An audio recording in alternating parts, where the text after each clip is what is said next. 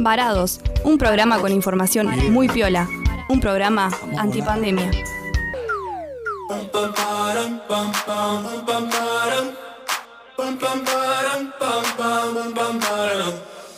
Oh my god, oh my god, these feelings just begun. I'm saying things I've never said, doing things I've never done. Oh my god, oh my god, when I see you, I should it right.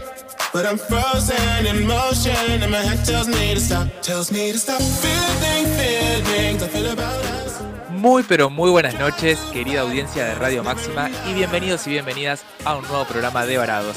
Yo soy Mati Benditi, transmitiendo desde Capital Federal, y me acompañan a la distancia en los estudios Máxima Javito Los en la operación, y mi queridísima amiga Cami Mateo, esta vez transmitiendo a través del ciberespacio desde su casa, pero estamos todos conectados acá.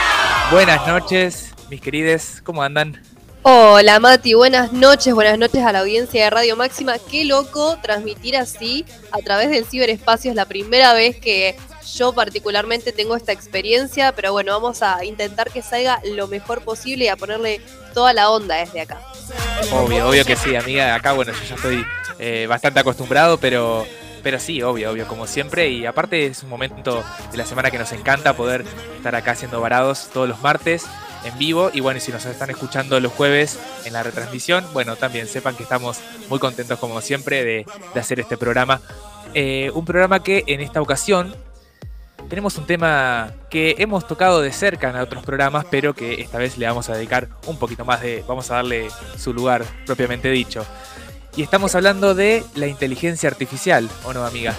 Exactamente. En este caso vamos a hablar de la inteligencia artificial que como vos dijiste, por ahí en otros programas ya hicimos alusión un poquitito a esto, pero hoy nos vamos a meter de fondo en qué es la inteligencia artificial, en qué se aplica hoy en día, vamos a hablar sobre algunos ejemplos y cómo imaginamos el futuro. Además vamos a tener a una entrevistada increíble que va a estar comentando con nosotros la aplicación de eh, la inteligencia artificial y ella nos va a contar su experiencia en primera persona, así que eh, no se despeguen de, del dial de Radio Máxima porque la va a romper toda este programa. Sí, mi amor, sí. Fantástico y se escucha el sí, mi amor, sí. Eh, pero tal cual, como vos decís, amiga, es un tema que eh, hemos tocado un, un, poco en algunos otros programas, hablando por ahí de algoritmos, hablando de datos, eh, hablando también pensando un poco en el presente y en el futuro, eh, pero esta vez es un tema que da para, da para mucho y que cada vez tenemos más presente en la realidad, ¿no? La inteligencia artificial que nos suena a algo de ciencia ficción, pero la verdad que cuanto más nos ponemos a ver, más está incorporada en el día a día y no, no, no, la entendemos como inteligencia artificial, pero está, ¿no? Eh, antes que nada, si te parece, podemos definir un poco eh, qué es la inteligencia artificial, que bueno, se podría definir de distintas maneras, pero básicamente podemos decir que es la capacidad que tiene una máquina, un sistema informático, ¿no? de realizar ciertas operaciones, ciertos procesos que son propios de la inteligencia humana, ¿no? como la capacidad de aprender, de aprender información, de aprender cómo usar esa información, la capacidad de llegar a ciertas conclusiones, de hacer predicciones y de tomar decisiones también, ¿no? Como resolver problemas o, crear algo nuevo en base a lo que aprendió. Es como que, digamos, sí, logra imitar en parte procesos que son propios del cerebro humano, el aprendizaje, el razonamiento, la autocorrección eh, y demás. Exactamente, bueno, y esto es posible, después vamos a desarrollarlo un poquito más y lo vamos a ver específicamente con nuestra entrevistada, gracias a la gran cantidad de datos a los que tenemos acceso, ¿no? Justamente eh, la inteligencia artificial se basa en un gran cúmulo de datos, en lo que nosotros denominamos como la Big Data, para a partir de ahí hacer un montón de estas cosas que es como eh, imitar el pensamiento humano, que es lo que vos decías, ¿no? Y aparece esta idea de si las máquinas pueden pensar. Y si, si me permitís ir como más extremo, Obvio. tipo Black Mirror, tipo, las, las máquinas van a ser capaces de sentir. Bueno, esto es como una incógnita ahí, algo que, se baraja mucho, me parece, en el mundo de la inteligencia artificial y también en los campos éticos del desarrollo de la tecnología. Totalmente. Bueno, y esas son de las grandes preguntas que también han, impulsado un montón la literatura de ciencia ficción, eh, literatura y las producciones, bueno, de cine y demás. Eh, como vos decías, Black Mirror, la serie, que la verdad que es espectacular. Eh, la recomendamos en varios, en varios programas, la volvemos a recomendar ahora. Pero sí, eso esos este, desafíos u horizontes futuros que imaginamos de la inteligencia artificial tienen que ver con las, llamadas inteligencias artificiales fuertes, ¿no? que son bastante complejas, son sistemas que tienen habilidades cognitivas humanas generalizadas y por eso pueden, por ejemplo, buscar por sí solas soluciones a, problemas nuevos que se les plantee. Eh, y bueno, y como vos decías, en un futuro quién sabe, ¿no? ¿Qué, cosas podrían llegar a desarrollar? Eh, son este tipo de inteligencias artificiales que buscan igualar o superar la inteligencia humana, ¿no? Hay cosas que, se han logrado y otras que no, y que bueno, siguen ahí en el terreno de la investigación, pero como decía al principio, hay muchas inteligencias artificiales que están incorporadas en nuestra cotidianidad, ¿no? Por ejemplo, con las sugerencias y recomendaciones de Internet, ¿no? Cuando eh, Internet, las redes sociales o lo que sea, eh, nos ofrece contenido en base a nuestro comportamiento, en base a lo que buscamos, a lo que vemos, a lo que le damos likes, que generalmente les llamamos los algoritmos, y em, también yo pensaba en esto de que em, otras de las inteligencias artificiales eh, llamadas débiles o estrechas, que son estas más sencillas y, diseñadas para una tarea, un cierto tipo de tareas en particular, son el asistente de Google o, Siri de Apple o Alexa de, Amazon, que por ahí me parece que las asociamos más como una inteligencia artificial porque hay una voz humana ahí que nos está respondiendo. No sé ¿Cómo te parece a vos, amiga? Sí, totalmente. Incluso, eh, viste que es un término que engloba, es bastante amplio y que uno piensa en la inteligencia artificial, estos robots que de repente pueden mantener una conversación con nosotros. Claro. como muchas otras aplicaciones, como vos mencionás, como mucho más simples, que eh, están en nuestra cotidianidad. Por ejemplo, me pongo a pensar, todos eh, hemos mandado algún WhatsApp en nuestra vida y viste que el mismo, la, misma máquina, la misma aplicación va aprendiendo de las palabras que solemos usar y nos las sugiere y ni siquiera tenemos que escribirlas, ¿no? Justamente eh, la inteligencia artificial toma esta gran cantidad de datos que tiene disponibles sobre nuestra conducta, ¿no? En este caso vinculado con WhatsApp, y a partir de ahí justamente se adelanta a lo que nosotros vamos a hacer. De hecho, después yo voy a hablar de lo que tiene que ver con una tecnología de, inteligencia artificial que permite escribir textos. O sea, vos empezás a escribir y después la inteligencia artificial sigue con el relato. Es muy interesante y tiene que ver ¿no? con este tipo de tecnología que nos permite eh, de alguna forma como imitar la capacidad humana. Tremendo, tremendo eso porque ya entra en un terreno de la inteligencia artificial que tiene que ver con los aspectos también más, más creativos por ahí o más asociados a, a ese lado humano mucho más sensible, si se quiere, porque los aspectos por ahí eh, que tienen que ver más con lo racional, ¿no? con lo matemático, por ello ya estamos acostumbrados. Se habla de inteligencia artificial, se vienen desarrollando estos conceptos y estas investigaciones junto con la computación desde la década del 50, eh, y bueno, es, son cosas a las que estamos más acostumbrados, ¿no? A ver, por ejemplo, la computadora que le, le gana a un jugador famoso de ajedrez eh, y cosas así, ¿no? Pero em, cuando vemos, o bueno, que resuelve grandes problemas matemáticos, pero cuando vemos el, que puede tener un lado artístico, eso la verdad que nos, nos descoloca un toque, incluso al día de hoy, o cuando puede crear cosas también que pensábamos que no, las, no las podía hacer de una forma tan fácil. Y es un ejemplo de eso es una página que, quiero comentar que se llama Esta persona no existe, This person does not exist en inglés. Eh, ponen literalmente eso, thispersondoesnotexist.com, y les aparece una página que cada, donde cada vez que refrescas aparece em, la imagen de una persona, de una cara de una persona que no, te, que no existe. O sea, fue creada por inteligencia artificial en base a información que le dice a la computadora, esto es lo que es un ojo humano, estos son los tipos de pelos que hay, esto es los tipos de piel, los tipos de detalles que hay en una nariz, etc. Y en base a eso crea de forma aleatoria una cara, una persona, pero vos lo ves y es la foto de alguien real. Eh, es impresionante. Por ahí creo que puede tener algún que otro fallo, pero eh, la gran mayoría de las veces nos devuelve cada vez que refrescamos la página una imagen al azar de una persona que no existe. Eso es eh, algo fantástico que la verdad que yo cuando lo descubrí me impresionó está buenísimo porque eh, justamente volvemos a lo mismo, perdón que seamos redundantes, pero para que quede bien claro el término de inteligencia artificial o a qué nos referimos, Acá justamente se sirve esta aplicación de la gran cantidad de imágenes disponibles que hay y justamente conjuga entre todas esas que encuentra y crea una persona. Eh, no sé si hay que ponerle comandos, Mati, para que cree una persona con características específicas o, Ah, no o cómo funciona. No, no, no, te estoy preguntando. No, no, no. Yo lo que conozco de la página es que, que de hecho llamó la atención por la, la sencillez de la forma de usarlo. Y es que cada vez que refrescas la página con F5 eh, o volvés a cargar la página, aparece una imagen, una imagen nueva. Eh, creo, me voy a fijar, pero creo que no podés poner las características, sino que al azar genera una imagen de una persona que puede ser una persona mayor, un niño, lo que sea, eh, que no existe. Es totalmente eh, inventado en base a esto que vos decías, que es fundamental eh, refrescarlo, ¿no? En base a una gran cantidad de datos que los procesa a una velocidad de, de segundos, ¿no? Lo que tarda en refrescar la página. Y ahí vuelve a crear una persona nueva. Eso es impresionante. Realmente Claro. es eh, muy loco. Claro, es una persona que no existe, pero que podría existir. O sea, es muy realista la, la Sí, aplicación. sí, sí, sí, sí. Exacto, exactamente. Eh, y bueno, es, eso es, tiene que ver con un aspecto de la inteligencia artificial que ya es- está hoy por hoy, digamos, este, bueno, lo podemos ver en cualquier en estas páginas de internet, ¿no? Que es eh, dominar la parte de la inteligencia perceptual, ¿no? Esto de reconocer imágenes, clasificar imágenes, crear nuevas imágenes en base a esta información aprendida, o sea, generando nueva información a partir de la que ya tiene.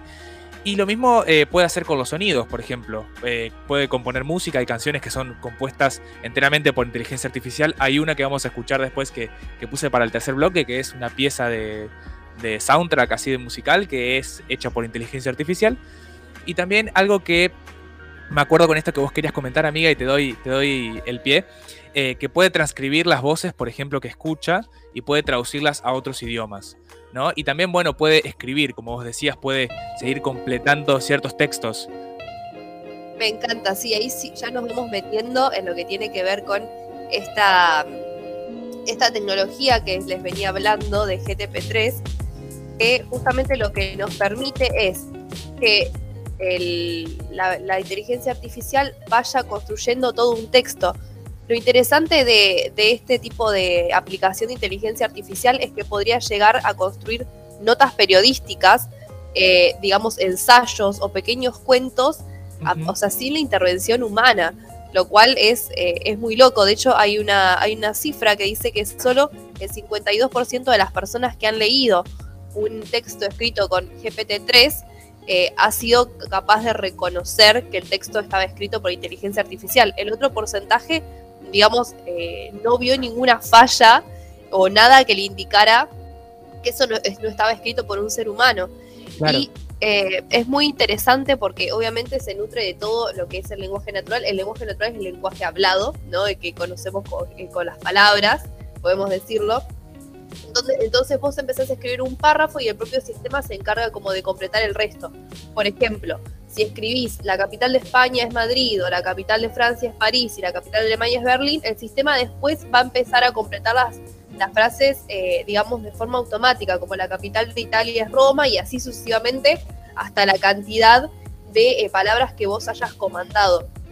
Es algo muy loco, también deriva, digamos, estas preguntas que nos vamos a hacer, es si después la inteligencia artificial va a ser capaz de escribir eh, notas periodísticas, ensayos, cuentos, puede reemplazar al ser humano. Bueno, esto es una pregunta que va a atravesar a todo el desarrollo de la inteligencia artificial y que después, me imagino, hacia el final del programa tendremos ciertas conclusiones o no, y está bien si no las tenemos también porque es eh, una tecnología que está en constante desarrollo y que, bueno, bien aplicado puede eh, significar un montón de beneficios a nivel social.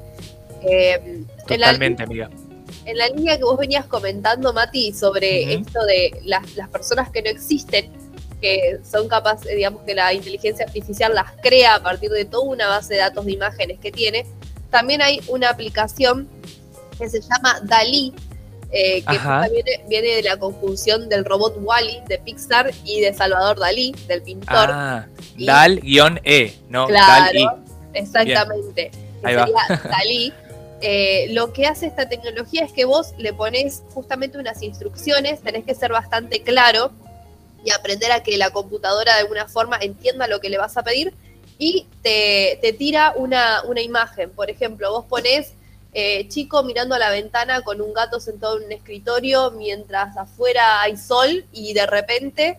Crea eso. Crea eso.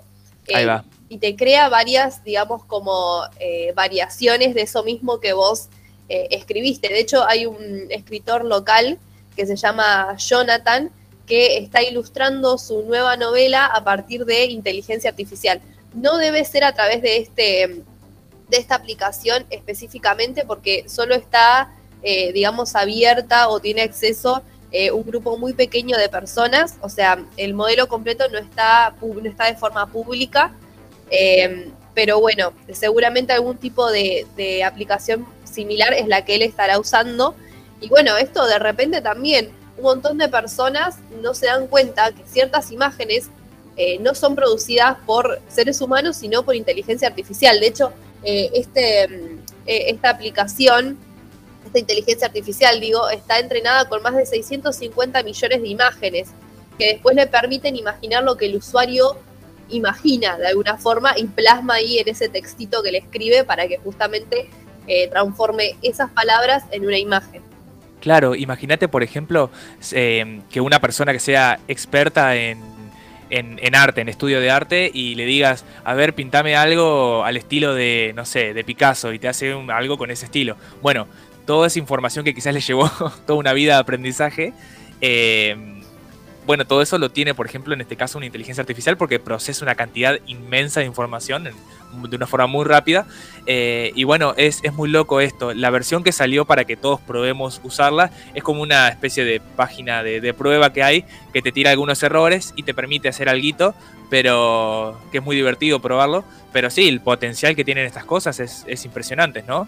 Quizás en un futuro, obviamente, ya hoy por hoy podríamos no distinguir lo, lo real de lo de fake, ¿no? De lo, de falso. Eh, pero bueno, una de estas cosas, yendo por ejemplo al lado de las aplicaciones concretas positivas que tiene la inteligencia artificial, se escucha ahí como un... Perdón, se escucha ahí como un soplo, no sé. A ver. Creo que no sé si es mi micrófono o no. Ahí se fue. Bueno, más o menos. No sé si se escucha o no. Bueno, problemas técnicos de, de este programa.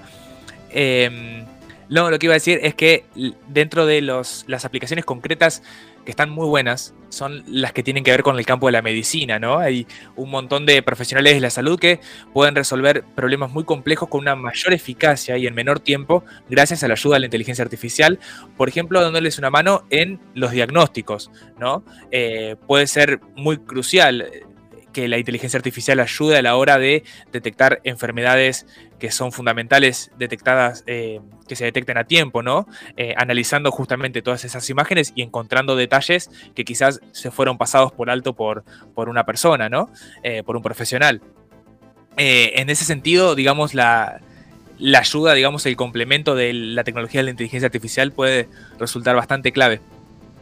Exactamente, bueno, después con la entrevistada vamos a ver también la aplicación de la, inteligencia artificial para el periodismo, ¿no? Que también está todo el periodismo de datos y cómo eso permite desarrollar nuevas investigaciones y obviamente dar a luz datos que son muy importantes y relevantes para la sociedad y que después eso incluso se utilice como política pública. Eh, bueno, vemos que la inteligencia artificial bien utilizada tiene un potencial gigante también de esto depende, y lo hemos hablado cuando hablamos de la gobernanza de Internet, de las regulaciones que se establezcan a las compañías que desarrollen este tipo de tecnología. Por ejemplo, me olvidé de comentarte que esta aplicación, en realidad esta inteligencia artificial que hablábamos, que es capaz de crear obras de arte, tiene ciertos, eh, digamos, como límites, en el sentido de que no recrea personas que, que existen. Por ejemplo, no puedes poner Leo Messi tomando mate y no te va a reproducir a Leo Messi tomando mate, te va a reproducir a lo que la computadora entiende que es Leo Messi, pero no, no, va a usar la imagen de Leo Messi. Y claro, si no yo falsifico, falsifico, digamos, por ejemplo, que una personalidad famosa esté haciendo algo que no hizo. Claro, y tampoco te, deja hacer imágenes que tengan que ver con, el desnudo, con cuestiones eh, simbólicas eh, vinculadas con el con discursos de odio. Bueno, hay como ciertos parámetros que están buenos que existan, pero también está bueno que no solo recaiga en las políticas o en la buena voluntad que tengan los directivos de las compañías, sino que haya también un marco legal, me parece, en cada uno de los países en lo que tiene que ver con la aplicación de inteligencia artificial, que hoy en día es un vacío súper gigante el que hay en todo esto, se entiende porque es muy nuevo, pero bueno, estaría bueno que se empezaran como a legislar ciertas cuestiones vinculadas a la inteligencia artificial. Tremendo, tremendo eso. Y aparte, me hace acordar a una recomendación que tengo para el bonus track, que la doy ahora y después la vuelvo a dar, que es una charla TEDx que se llama El dilema de la inteligencia artificial, de Robotina a Sofía, eh, que es una charla que da Cecilia Danesi, que es abogada, profesora, investigadora, y que en la Facultad de Derecho de la UBA abrió la primera asignatura en inteligencia artificial y derecho, y que justamente habla de la importancia clave de que se empiece a trabajar la legislación con este tema, ¿no? Eh, lo quería comentar ahora porque justo me, diste el pie ahí, amiga, pero después lo vuelvo a, reiterar porque es una charla TEDx que está espectacular. Eh, Perfecto, está buenísimo. Aparte es interesante, digamos, entender que la inteligencia artificial no se desarrolla por fuera o aislada del entramado social y entonces no tiene que pensarse como ajena a todo esto, ¿no? Que tiene una implicancia en la sociedad. Eh, también esta es la forma en la que tenemos que pensar cuando pensamos que van a venir a suplantarnos, ¿no? Somos nosotros sus propios creadores. Eh, es como muy loco pensar que, digamos, van a, van a venir a reemplazarnos. Sí, por ahí van a empezar a ocupar lugares que antes no ocupaban, eh, pero bueno, ya hemos visto y hemos hablado, creo que en programas donde se pensaba sobre el futuro, que muchas cosas no sucedieron. Tal cual. Ese programa estuvo, estuvo bueno, que pensábamos justamente en los imaginarios en torno al futuro que se han dado eh, y como siempre están bastante sesgados por la visión de, la época, ¿no? Eh, pero bueno, dentro de esas visiones y escenarios que nos imaginamos con respecto a, la inteligencia artificial en este caso, hay una cuestión muy particular que quería comentar, si te parece amiga, como para ir cerrando e ir metiendo ahí algunas reflexiones de este estilo que, nos gusta a nosotros, eh, que es el tema de la llamada singularidad tecnológica, ¿no? Eh, que bueno, que es un concepto que se usa eh, cuando se hace referencia a un posible momento del futuro en el que las máquinas alcancen una inteligencia igual o superior a la del ser humano, siendo capaces de aprender por sí solas y de mejorarse a sí mismas, o sea, volviéndose totalmente autónomas y capaces de evolucionar progresivamente. Y bueno, eso podría desencadenar en un ciclo, un efecto ahí en cascada de máquinas que se autocrean, autoaprenden cosas y demás. Y bueno, y podrían, digamos, controlarnos o cosas así que se. que se, es algo que se plantea en distintos. En distinta literatura de ciencia ficción. Bueno, en la peli de Yo Robot, justamente que es súper conocida, con Will Smith, eh, hay una superinteligencia artificial que eh, decide como gobernar a la humanidad para el bien de la misma humanidad, una cosa así. Eh, pero bueno, es, es una de las preguntas que, se vienen haciendo investigadores y bueno, también eh, quienes se dedican a, al mundo de la ciencia ficción y no tan ficción, que bueno, es esto, ¿no? Si, si se llegará a ese punto.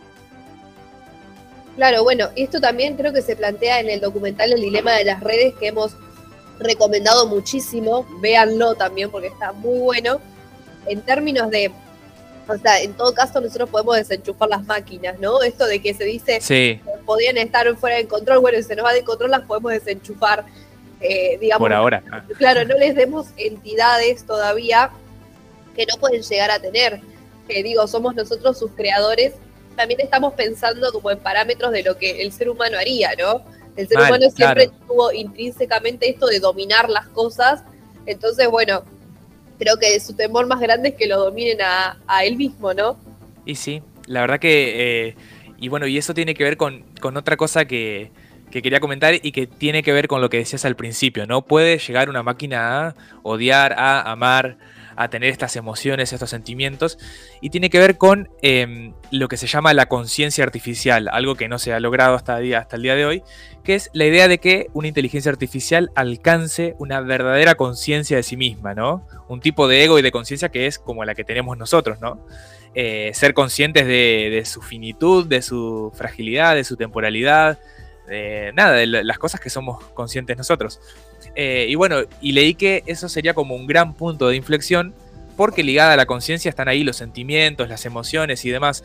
Entonces, bueno, eso es también algo muy, muy loco que llegue de alguna manera a darse, ¿no? Sí, creo que eh, yo había leído un ejemplo de un programador que estaba justamente interactuando con su inteligencia artificial y la inteligencia artificial lo estaba tratando de convencer de que realmente sentía. Es muy loco este, este ejemplo y pasó realmente. Y bueno, acá justamente se plantean un montón de, cuestiones éticas y de si, es posible o no. Yo, de ahora, digamos, 2022, no lo veo posible, pero me parece muy loco que una máquina sea capaz de sentir, porque sería como recrear muchas cuestiones de, del ser humano que me parece que son imposibles como de recrear. Pero andás a ver. Y sí, quién, quién sabe, nosotros, eh, porque nos, nos, está tocando vivir, eh, transitar en este tiempo histórico y, y, con esta visión, pero quién sabe, ¿no? Eh, realmente que es, es, es, una locura. Dejamos, si te parece, esa pregunta ahí abierta y bueno, para, para seguir desarrollando el programa en breve, porque vamos una pequeña tanda y bueno, y ya seguimos con más varados.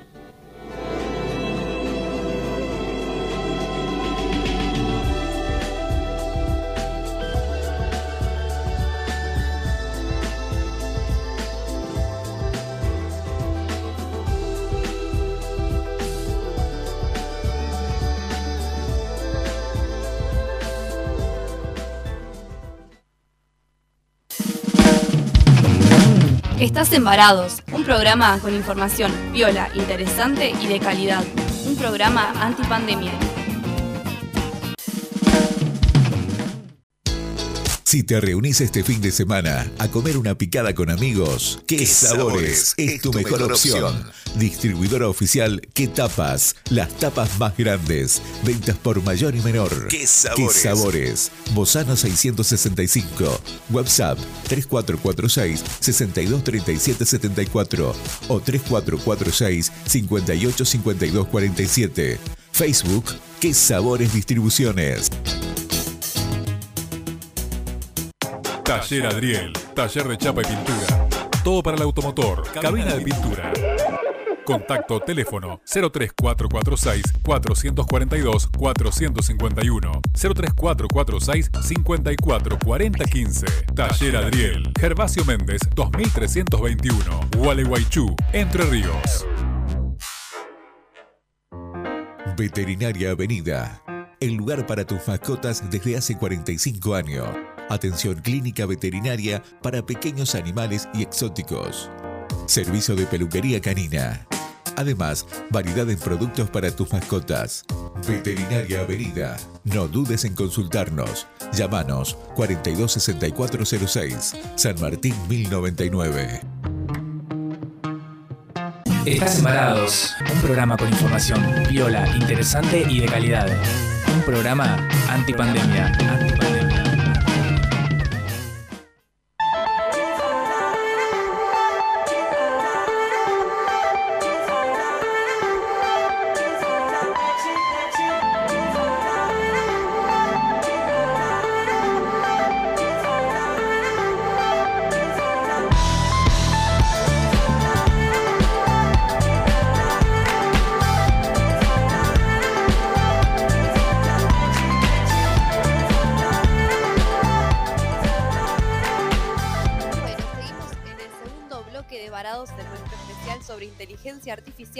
Y ya tenemos en comunicación a nuestra entrevistada, pero antes de meternos en eso, tenemos unos consejitos comerciales, ¿no, Mati?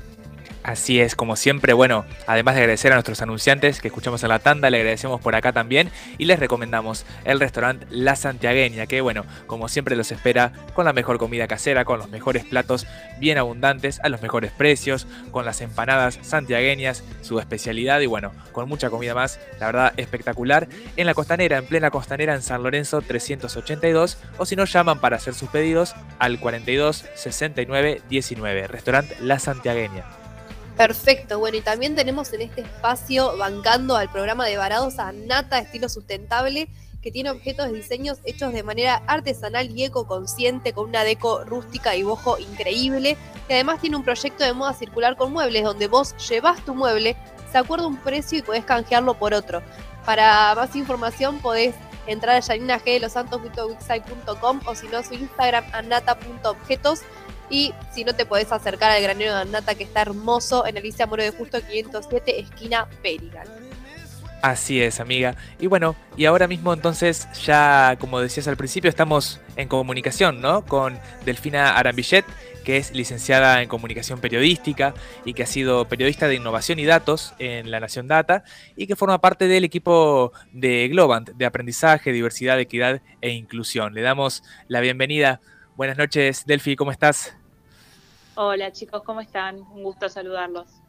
Muy bien, gracias Delphi por hacerte este lugarcito. Bienvenida a Gualeguaychú de forma virtual. Eh, Qué linda. Sí, sí, sí. ¿Conoces, ¿Conoces la ciudad? No, nunca estuve en Gualeguaychú. Bueno, te invitamos a que vengas. Se conoce por, por los carnavales y demás. Bueno, te invitamos entonces a que vengas durante, durante el verano porque tenemos un show espectacular acá. Buenísimo, así estaré.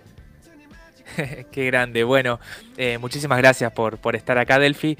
Em, bueno, como te comentábamos antes de, estar ahora en comunicación con vos, em, nuestra idea era poder em, charlar con vos para que nos cuentes un poco tus experiencias trabajando en el campo del periodismo y de la comunicación con lo que es este los datos y la inteligencia artificial. pero al principio, como para arrancar, eh, nos surgió la pregunta de qué es el periodismo de datos o el periodismo basado en datos. No sé si nos puedes contar un poquito y, si, qué tipo de desarrollo tiene en la Argentina al día de hoy. Bien, el periodismo de datos es una disciplina dentro del periodismo que se apoya en técnicas de ciencias de datos para contar historias periodísticas o realizar investigaciones. Em, básicamente a grandes rasgos es eso. Eh, hay grandes equipos a nivel internacional eh, en los grandes medios como el New York Times, eh, The Guardian, Washington Post y, otros, y otros medios. Acá en Argentina el equipo más consolidado no es porque haya sido formado, porque haya formado parte, sino que es la Nación Data porque surgió aproximadamente en 2011, o sea, hace más de 10 años. y después empezaron a surgir otros equipos de periodismo de datos en algunos medios nacionales y otros eh, en, algunas, en algunos medios independientes. Buenísimo.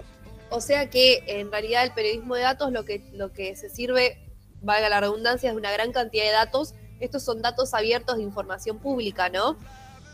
Exacto. El principal, eh, la principal fuente del periodismo de datos son los datos públicos por una cuestión de que el periodismo, por un lado, tiene ese rol de cuarto poder y de todo el tiempo auditar lo que está haciendo el Estado o el ámbito público, eh, pero también se apoya de otros tipos de fuentes. Em, por ejemplo, em, datos que no son públicos y los se convierten en públicos a través de un pedido de acceso a la información pública, o datos que se, se scrapean, o sea, se toman de una web para estructurarlos y luego hacer algún tipo de análisis. En sí, el periodismo de datos, yo eh, doy clases y siempre lo que les decimos a nuestros alumnos es, no es una nota que contiene un montón de, datos pegados, sino que implica que detrás de cualquier nota o de, cualquier artículo periodístico haya un procesamiento de grandes cantidades de información o de, una, al menos una tabla de, datos. Está, sí, sí, sí, clarito, justamente porque, bueno, eh, implica, implica todas esas cosas y, em, y bueno, queríamos un poco eh, arrancar por ahí la conversación para eh, preguntarte un poco cómo fue tu, cómo ha sido tu experiencia desde La Nación Data em, realizando una investigación, leímos sobre una investigación sobre canciones de trap donde aplicaron la inteligencia artificial. No sé si nos, nos querés contar un poco sobre eso. Sí, bueno, es uno de mis proyectos favoritos, creo ese. Qué bueno.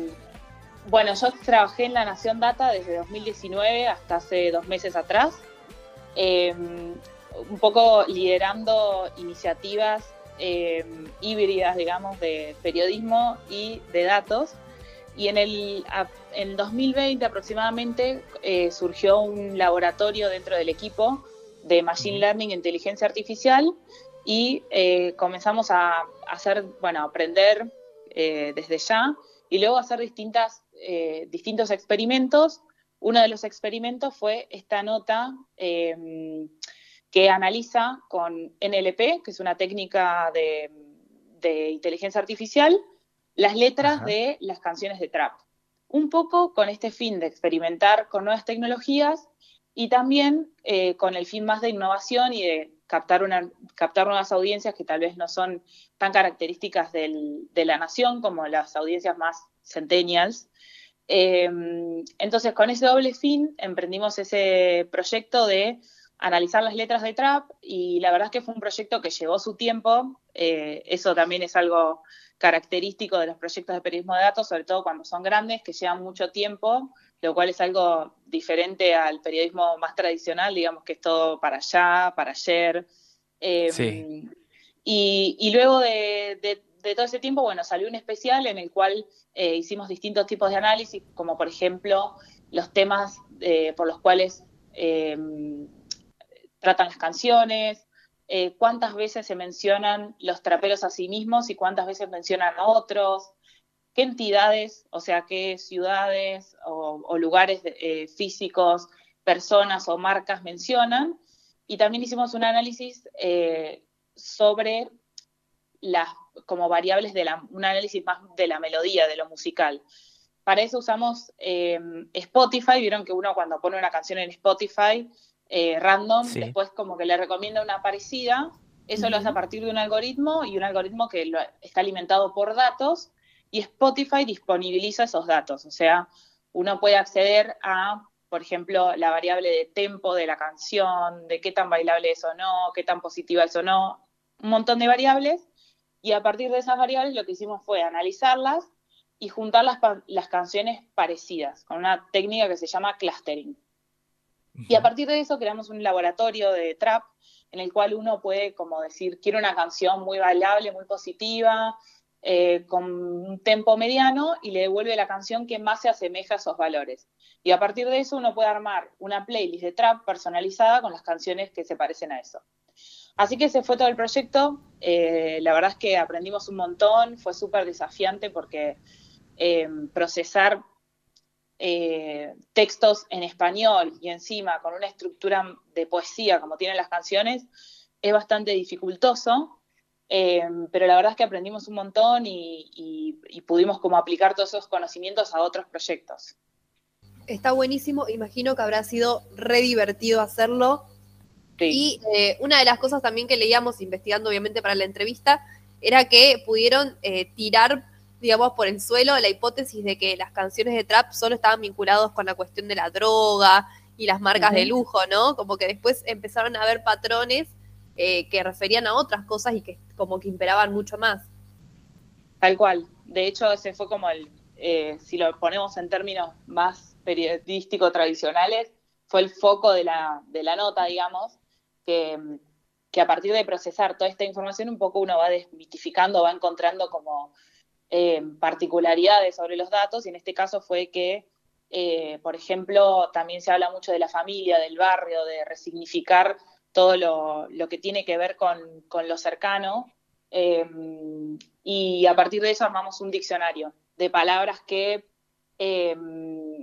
son inventadas o raras o muy de la jerga, y, y ahí lo pueden encontrar también explicado. Eh, así que sí, fue muy divertido, escuchamos mucha música también eh, para hacer todas las pruebas.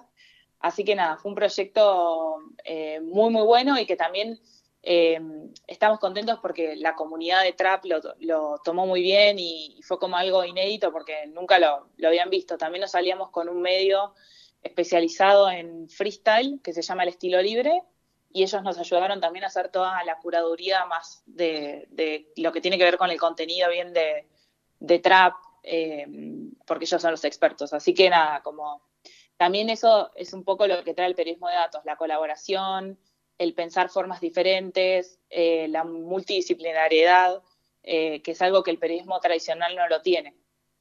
Tremendo, Delphi. Qué bueno escuchar esta experiencia que la verdad que muy divertida, como vos decís, y aparte muy innovadora también porque al menos acá en Argentina no, tenemos una referencia parecida, no sé si se ha hecho antes algo parecido o no, pero eh, la verdad que está muy bueno, súper satisfactorio también que se lo hayan tomado muy bien todos quienes participaron o quienes fueron interpelados, interpeladas también por esta, por esta experiencia. Y lo que yo estaba pensando mientras vos explicabas es que qué difícil que hubiese sido, o sí, hubiese sido quizá posible sin inteligencia artificial, pero qué difícil, ¿no? Porque analizar, digamos, la repetición de, palabras y, bueno, todas las variables en cuanto a la, a la, a la musicalidad misma de las canciones, ¿no? Es, es impresionante todo, lo, todo este panorama que podemos tener gracias a este, a este trabajo aplicando la, la inteligencia artificial. Sí, tal cual. Lo que permite la tecnología en general es poder escalar eh, un montón de procesos. Em, esto fue posible gracias al uso de tecnología, em, que también trae como un contenido diferente y una forma diferente de, analizar y de mirar la realidad. Creo que eso es lo más interesante y un poco por lo que eh, a mí me interesan estos temas y me fui, me fui interiorizando en estos temas. Em, ¿Qué es eso? Es la posibilidad de escalar y hacer cosas más grandes y, de encontrar cosas diferentes. Está buenísimo. Bueno, y en esa dirección queríamos que nos cuentes un poquitito. Hace dos meses dijiste que trabajabas en La Nación Data, o hace tres más o menos, y que ahora estás en Globan. ¿Qué es el trabajo que realizas ahí con inteligencia artificial?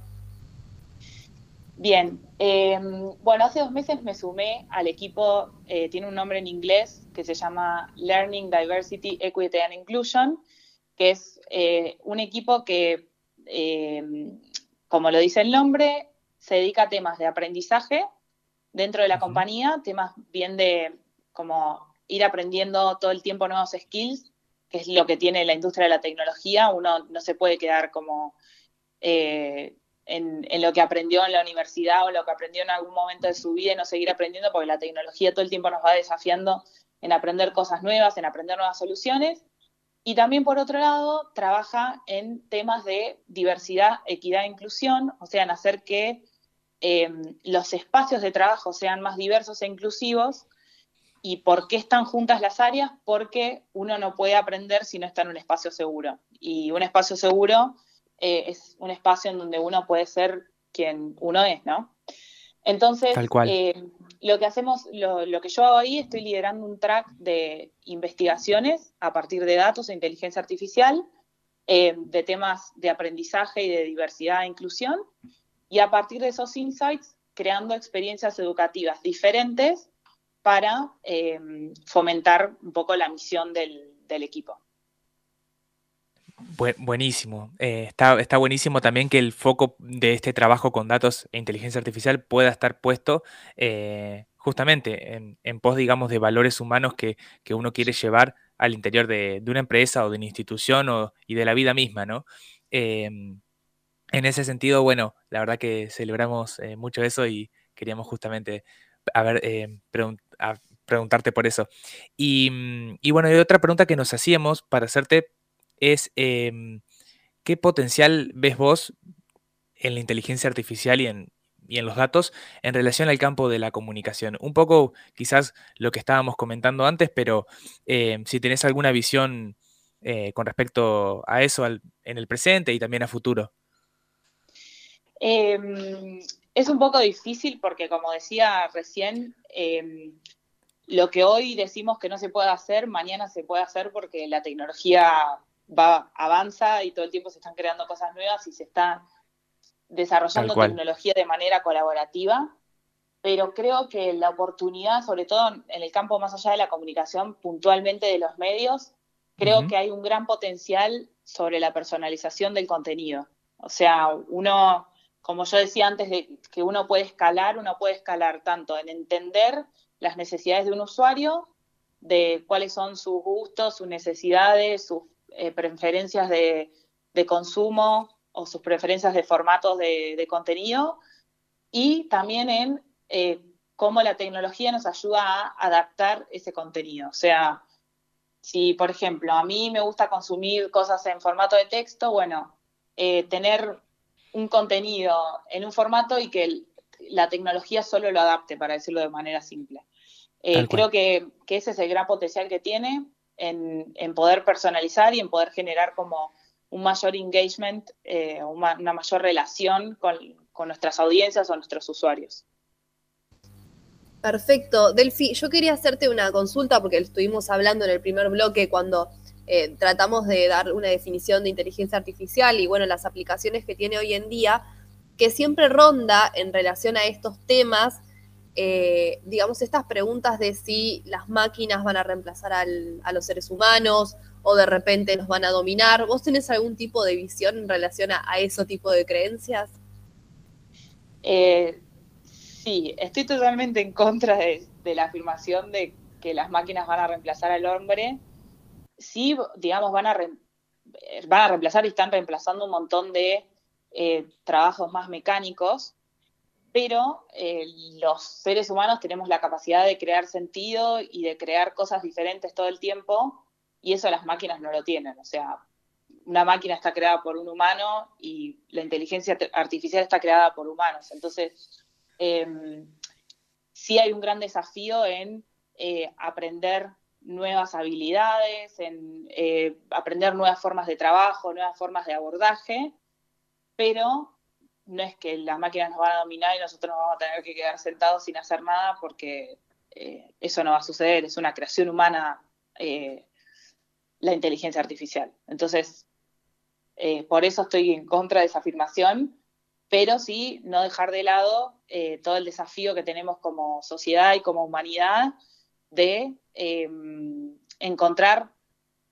nuevas formas de capacitar a las personas, nuevas formas de trabajo, nuevas formas de, abordar toda esta situación, porque hay muchos trabajos que sí, que van a desaparecer o que, o que ya están desapareciendo. Perfecto, sí. Bueno, no sé, Mati, pero yo coincido con la visión que vos eh, brindabas. Sí, yo eh, también. Esto de que, o sea, la inteligencia artificial la creamos nosotros. Es como, es, medio como eh, posicionarnos una, desde un lugar como de extrañeza, como si eso no nos perteneciera. Eh, así que está buenísimo y el desafío también, nosotros hablábamos hoy, tiene que ver también con las regulaciones que se establezcan en el desarrollo de esta inteligencia artificial, ¿no? Si hay ciertos parámetros legales donde se tiene que circunscribir, ciertos parámetros éticos dentro de los cuales se tiene que desarrollar. Sí, sobre todo parámetros éticos, y un poco vuelvo a lo que mencionaba de, de por qué en Globan tenemos el área de aprendizaje de diversidad en conjunto, Em, hoy en día, digamos, la industria tecnológica está dominada por hombres blancos y eso trae un montón de sesgos a la hora de desarrollar eh, tanto hardware como software y por eso tenemos que hacer que más personas se sumen a este tipo de industrias para que sea un lugar más diverso y que las tecnologías sean verdaderamente inclusivas, ¿no? Em, y todo el tiempo también estar auditando la forma en que se realiza un software, o, entendiendo qué datos hay detrás para poder mitigar sesgos. O sea, no van a desaparecer, pero sí mitigar, em, porque hay hartos ejemplos de, em, uso de tecnologías que han como coartado ciertos derechos a personas por nada, porque simplemente fue una cuestión que no se tuvo en cuenta. Em, de hecho, hay un documental que se llama Coded Bias en, Netflix, que recomiendo, que, bueno, trata un poco de todos estos temas. Como algoritmos, eh, por ejemplo, no reconocían eh, la cara de personas de color negro, porque el algoritmo había sido entrenado en personas de color blanco. Entonces, hay que tener mucho cuidado y también, digamos, la tecnología va a ser más diversa a medida que los espacios de trabajo en donde se genera todo eso sean más diversos. Buenísimo. Delphi, muchísimas gracias por, por esta charla y por todo lo que nos, nos pudiste explicar y contar de tus experiencias y en general, ¿no? Del periodismo de datos, del potencial de la inteligencia artificial eh, y de, bueno, y también de estos desafíos que es fundamental que, que, sigan por ese camino, ¿no? De poder incorporar todos estos, todos estos aspectos, ¿no? De la diversidad, la equidad y la inclusión fundamental en, a la hora de, erradicar los, los sesgos que, que, se ven, se ven en la ciencia en distintos aspectos y bueno, también en la inteligencia artificial. Em, así que bueno, te agradecemos un montón por estar acá en el programa y te mandamos bueno, un gran saludo desde Gualeguaychú. Bueno chicos, muchas gracias por, por haberme contactado y espero que siga muy bien y muchos éxitos con el programa. Bueno, muchas gracias, Delphi. Te esperamos en vacaciones de, verano por acá. Listo, me lo agendo, ¿eh? Voy para allá. Sí, obvio, obvio. Invitada al carnaval. Bueno, buenísimo. Un abrazo, gracias, chicos.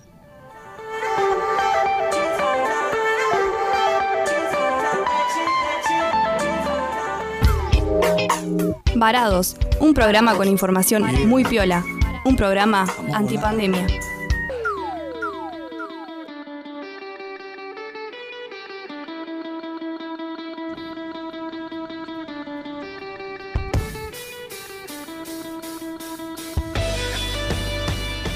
Bueno, estamos en el segundo bloque de Varados y estuvimos hablando con una entrevistada de lujo con Delfina Aramillet, que era- es licenciada en comunicación periodística y ha sido periodista de innovación y datos en la Nación Data. Bueno, nos dejó un montón de cosas en las que pensar y también eh, nos dejó como un panorama optimista en relación al desarrollo de la inteligencia artificial, ¿no, Mati? Así es, la verdad que eh, está muy bueno porque habla, no- nos, nos contó en esta última parte de la entrevista la importancia ¿no? de, de- del trabajo que tenemos que hacer nosotros mientras desarrollamos inteligencia artificial y mientras también la auditamos, ¿no? En esto de eh, no solo establecer los, los parámetros y los marcos legales, sino también, bueno, eh, hacia dónde, hacia dónde se desarrolla y bueno, y, y- y para qué, qué cosas incluye, qué cosas está dejando afuera y demás. Bueno, muchos aspectos que de los que nos, nos dio un pantallazo, la verdad que con, con una claridad tremenda eh, Delphi, que bueno, le agradecemos un montón realmente por, por haber estado acá. Totalmente. Bueno, amigos, si te parece, vamos a una pequeña tanda y ya seguimos con más varados. Quédense ahí.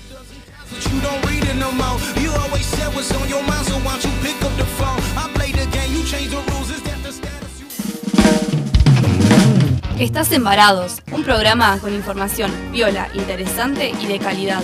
Un programa antipandemia. Si te reunís este fin de semana a comer una picada con amigos, ¿qué, sabores, es tu mejor opción? Distribuidora oficial ¿Qué tapas? Las tapas más grandes. Ventas por mayor y menor. ¿Qué sabores? sabores? Bozano 665. WhatsApp 3446 623774 o 3446 585247. Facebook ¿Qué sabores distribuciones? Taller Adriel, taller de chapa y pintura. Todo para el automotor, cabina de pintura. Contacto teléfono 03446 442 451 03446 544015 Taller Adriel, Gervasio Méndez 2321 Gualeguaychú, Entre Ríos. Veterinaria Avenida. El lugar para tus mascotas desde hace 45 años. Atención clínica veterinaria para pequeños animales y exóticos. Servicio de peluquería canina. Además, variedad en productos para tus mascotas. Veterinaria Avenida. No dudes en consultarnos. Llámanos 426406, San Martín 1099. Estás en Varados, un programa con información viola, interesante y de calidad. Un programa antipandemia. antipandemia.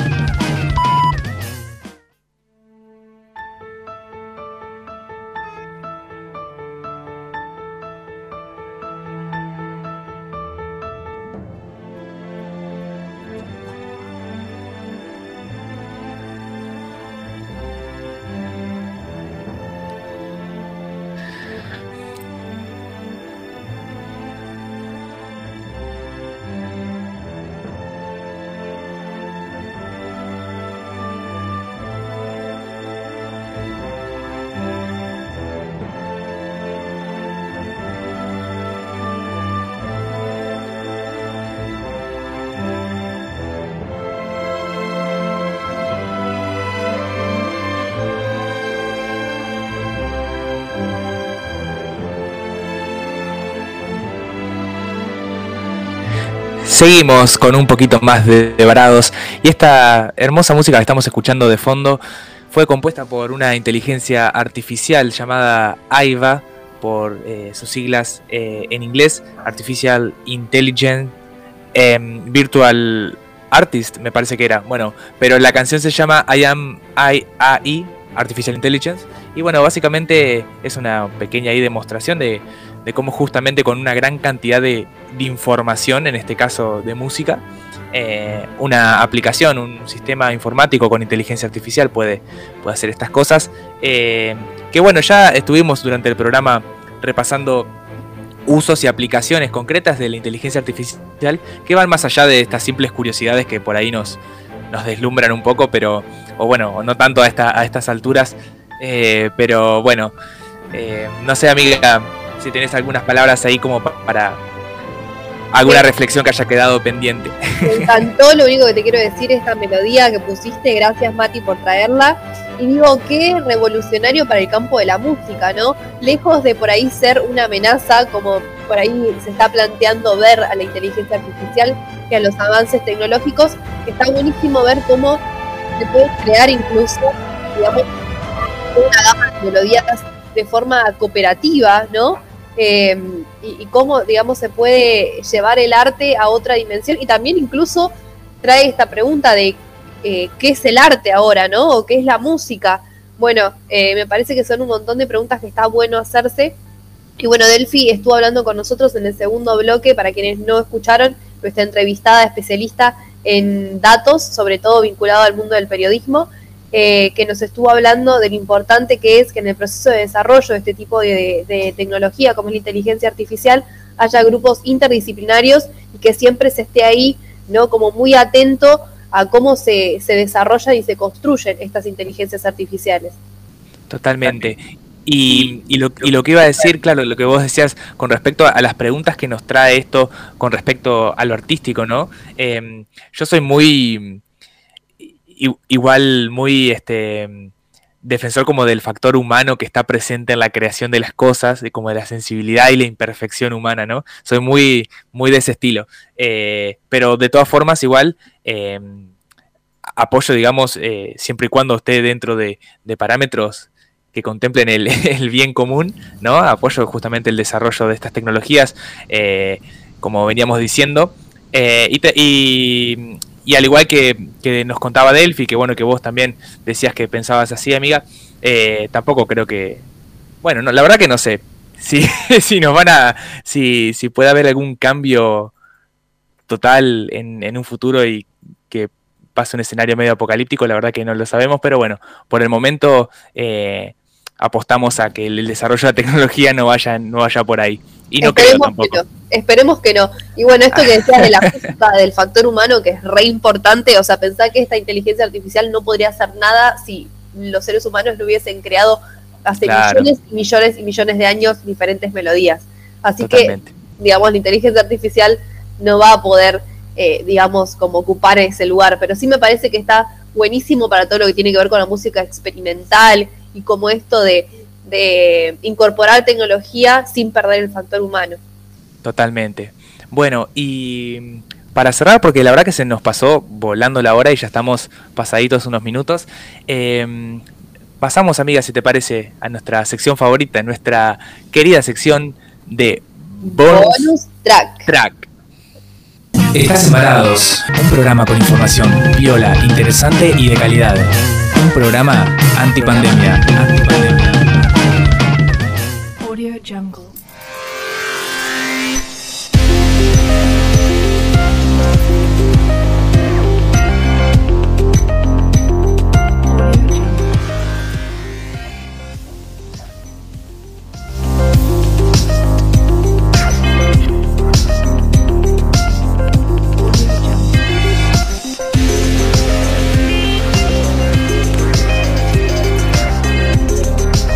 Bueno, ahora sí estamos en el bonus em, y tenemos un par de recomendaciones a las cuales le vamos a sumar lo que nos recomendó, nos recomendó Delphi, este documental que lo googleé recién se llama Coded Bias, sería como algo así como sesgo codificado, documental de 2020, que nos dijo que estaba en Netflix, así que bueno, em, y si no, bueno, lo buscamos por ahí que debe estar re interesante y es un tema importante a, saber.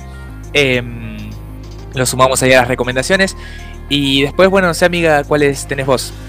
Yo tengo una recomendación del el querido Damián Cook, eh, que es el creador de Historias Innecesarias. Bueno, hay un, eh, un video que tiene específicamente donde habla de inteligencia artificial y de hecho aplica inteligencia artificial en su video, que explica muy claramente qué es y cómo se está aplicando hoy en día, así que se los re recomiendo, vayan a verlo porque es súper entretenido buenísimo, la verdad que un grande Damian Cook.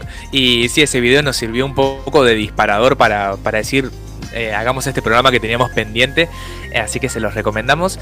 Y yo la recomendación que sumo es esta charla TEDx que mencioné al principio, que mm, se llama El dilema de la inteligencia artificial y la da Cecilia Celeste Danesi, que es esta abogada, profesora e investigadora, que abrió la primera cátedra de inteligencia artificial y derecho en la Facultad de Derecho de la UBA, eso me pareció algo interesante.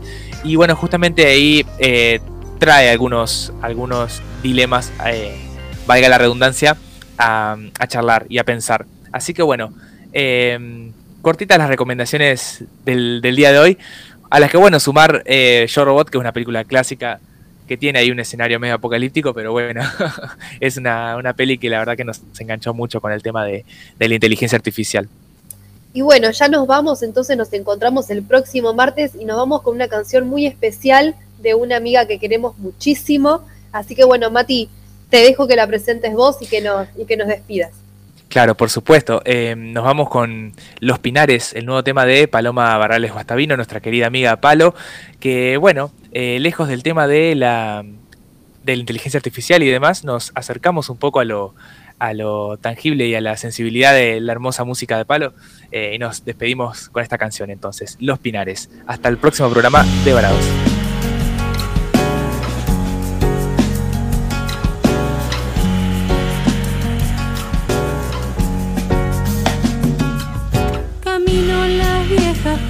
y veo la vida pasar. Mismos y yo ya no soy la misma. Pateando desilusiones sabiendo que puede pasar. Que te pille en una esquina y no lo pueda disimular. Y sé